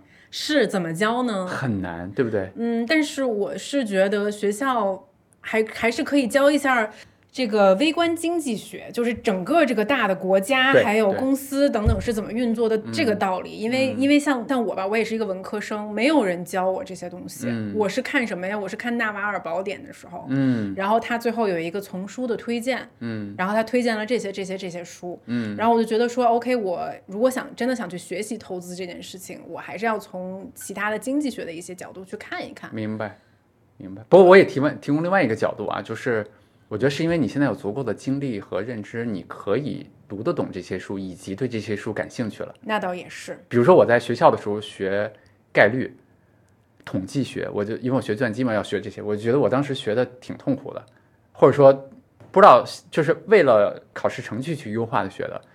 但现在我对这些就好有兴趣，我觉得它是我们人看待这个世界非常重要的一个思维方式。我就是按兴趣去方式去学。但你说我我回到学校的时候，他提供这课了吗？提供了，但是我真的没学进去。嗯嗯 对吧嗯嗯。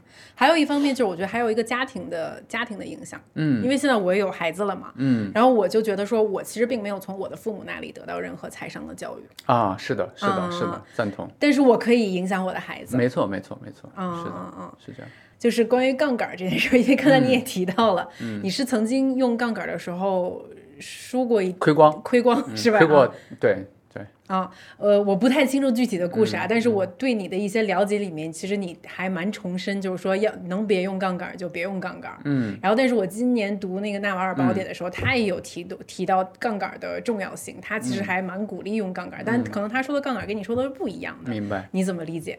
哎，竹子，你对杠杆的定义是什么？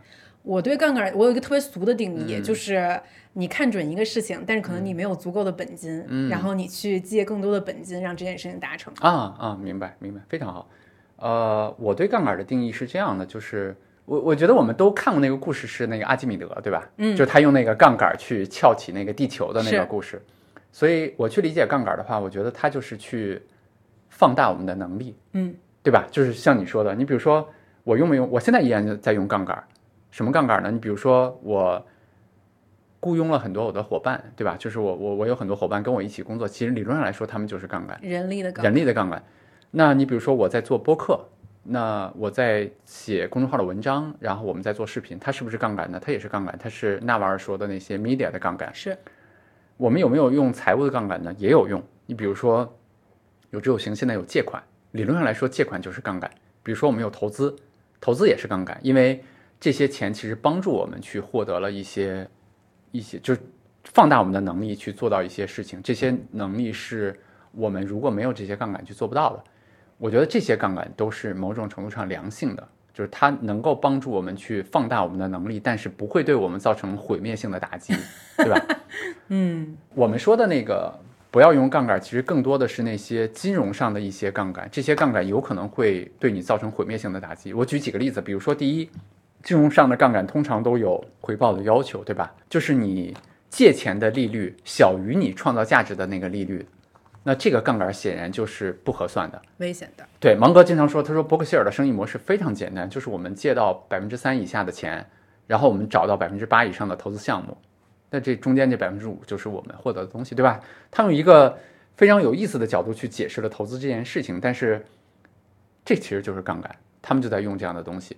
所以我觉得第一个判断的东西就是你能够借到的钱的这个利率是不是低，甚至低很多于你能够寻找到的那些投资机会，无论是自己啊还是别人，就是是你你自己开公司也好，你去怎么是不是百分之八，对吧？就是这个中间是有利差的。我觉得这是第一个。第二个更重要的就是所有的杠杆都是有抵押物的，嗯，金融上的杠杆啊，你的抵押物的这个是不是随着你投资的那个东西的市值而变化的？坏的杠杆是什么呢？就是你比如说我原来杠杆上遭遇的那个损失，其实就是在于你投资的那个标的的，比如说一百块钱，或者说它降到五十块钱的时候，你是被迫要在底部去把那个钱卖掉，因为别人借你钱的那个人不允许他的本金受到损失嘛。嗯，你要被迫的在非常底部的时候去卖掉，去还了他的本金，但是你再也没有翻本的机会了。所以就是，如果说这个杠杆是随着市场的波动，它跟你持有的这个资产的价值是相关的，它会带来的这种东西其实是很可怕的，就是它会跌得越多，它的杠杆的倍数越高，你越有可能在底部去斩仓，就所谓的斩仓，这就是我曾经吃过的亏。但是也有非常多良性的杠杆，比如说我经常说，就是对大多数中就是我们中国人来说，如果房贷长期的房贷就是一种理论上来说不错的一个杠杆，因为无论是公积金啊还是商贷，它其实利率没有那么高，而且它的久期非常的长，对吧？它可能二十年、三十年。那在这么长的一个时间里面，它抵押物的那个房产的价格和你比如说用它去干的一些其他的事情，比如说举例子啊，长期投资的收益，它就不是一个东西。所以理论上来说，这个就是一个相对来说比较好的杠杆。所以就是翻译俗一点的话，就即使可能，比如说我买一个价值没有那么高的一个房子，但我能付得起全款，但是我仍然可以考虑上一部分杠杆。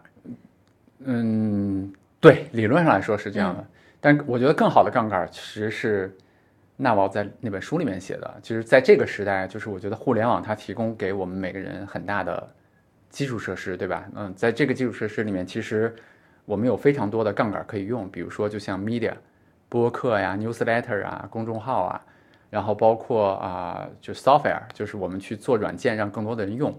它其实定义了杠杆，重新又定义了杠杆这件事情。对对对对，其实是这样的。嗯，你就能，那你能说一下它的这个新定义的杠杆到底是什么意思？就为什么 media 是一个会会是成为一个杠杆？比如说，我原来去给别人去讲投资这件事情，就像我今天跟竹子去讲的话，没有 media 这个杠杆的话，没有这个播客这个杠杆的话，可能我假设我们去变现啊，就是用打引号的变现的话，我只能一对一的和竹子聊了三个小时，是，但只能服务你一个人。嗯，但现在我们的播客可能被能被成千上万的人去听到，可能会对他们有所启发。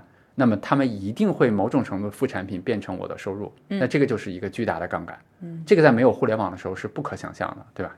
嗯，所以这个是年轻人可以使用的较为安全的一种杠杆。对对，呃，最后一个问题吧，嗯你有计算过你想要的财富自由的数字是多少吗？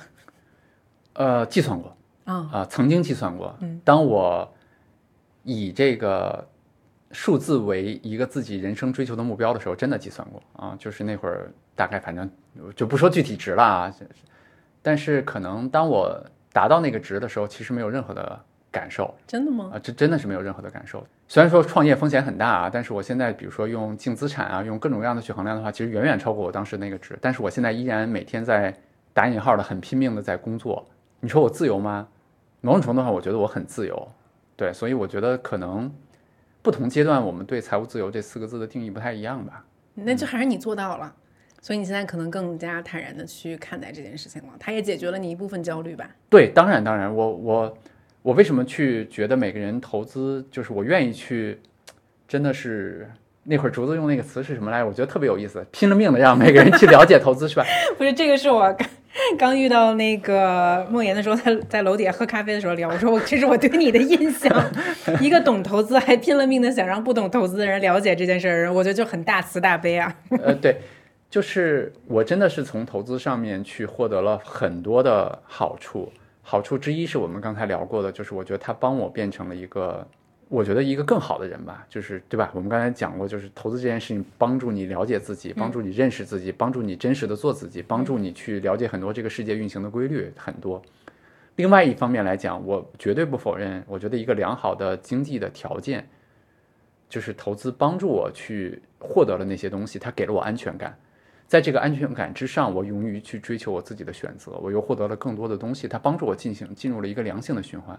我在我身边也看到了很多这样的例子，就是投资帮助大家进入到了一个更好的生活状态。嗯，并不是说一定要达到多少多少的自己真的不用去工作了。我发现的更多的例子是，投资帮助大家去进入到一个很好的工作状态了以后，生活状态了以后，大家勇于去做那些原来不敢做的选择，因为他有后盾了。嗯，他觉得我即使是去追求那些我想做的事情的时候，我不担心，我可以辞职，我可以去做那些事儿，我没有什么好担心的，因为我还可以投资。但是反而恰恰是这样的话，他们勇勇敢的去追求那些事儿的时候，他发现获得一个更好的结果。我看过真的很多很多这样的例子，所以这是我觉得。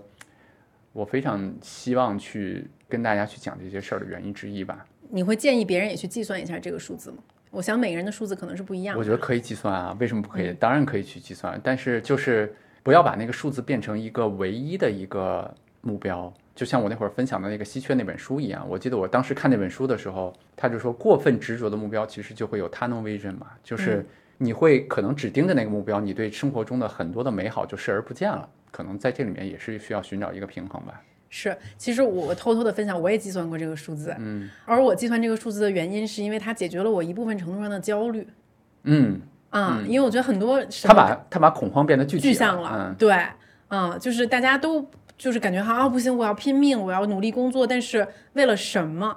对你，你就是好多人说我要赚更多的钱，挣更多钱，但更多的钱到底它是什么？为了什么？为了什么？你是可以坐下来算一笔账。比如说我今天啊，OK，我我们家有几口人，我需要为几个人负责，我每年的花销大概是多少啊？我的一个安全的数字是多少？以及把未来的可能你可能会做的一些投资回报率都算进来，嗯，然后你会发现这个数数字好像没有你想象的那么多。没错，没错，啊，特别好，我觉得它就有点像给我一个停下来的机会，让我在这个就像我我们就像那个仓鼠一样，是吧？在那个在那个上面不停的转，不停的转，不停的转，但是。给了我一个机会，让我停下来，发现我为什么要赚。嗯，也许我为之奋斗的那个目标没有那么高，对吧？然后我可以去做一些其他的事情，对。我觉得挺好。对，然后因为这个数字是我跟我老公一起算出来的嘛，然后我觉得我俩还就是挺有那种小的 teamwork 的那种精神，然后我就会问他，我说如果咱俩有一天达到这个数字了，你想去干嘛？嗯，然后我发现我俩的答案都不太一样。嗯，他的答案是他想回到学校，对，继续读书，读个博士什么之类的，就很爱学习的一个人啊。然后我的答案可能是我可能会跟你一样，哎，嗯，我可能还会做自己现在在做的事情。但是就是心态也许会有一些不同吧。那我觉得你已经达到了那个自由的状态了，是吗？对 我我非常喜欢，就是我可能在播客里面都说烂了，我非常喜欢那个乔丹和科比的冥想导师，他叫 George Marford，他对那个自由的定义，他说我理解的自由其实就是你在任何一个时刻都全力以赴，嗯，但是任何一个时刻你无论是主动的、被动的。离开现在的选择，就是不做现在的事情的时候，你都觉得毫无遗憾，嗯，对吧？我觉得就是这样，就是我我现在做的事情已经是目的本身了，不是过程了，嗯，对吧？那我我再问最后最后一个问题，就是呃，你觉得现在的年轻人还有白手起家、改变自己命运、跨越阶级的机会吗？我觉得永远有吧，但是肯定我们需要接受的一个事实是。就是如果用我们今天聊的概率的角度来看，它肯定不如原来概率那么高了。没有你当时容易。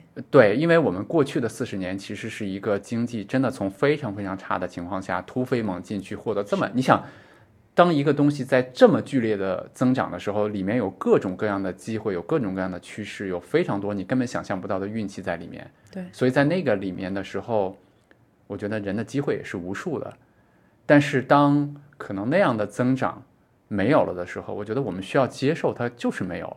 现在就是变得更难了，它就是变得更难了。但是它不妨碍我们依然去努力一些的话，我们可能比别人获得的好机好结果的概率会更大一些，嗯，对吧？我觉得这个是我一直学到的东西，就是永远去，就我们永远有选择吧，对吧？就是对。好，谢谢梦妍，那就是这就是这期的播客。好，谢谢竹子，很高兴和你录这期播客。嗯，现在呢，你可以在小宇宙、喜马拉雅、网易云音乐、Spotify、苹果播客上收听《害羞》。那这一集就是这样喽，拜拜。拜拜。嗯。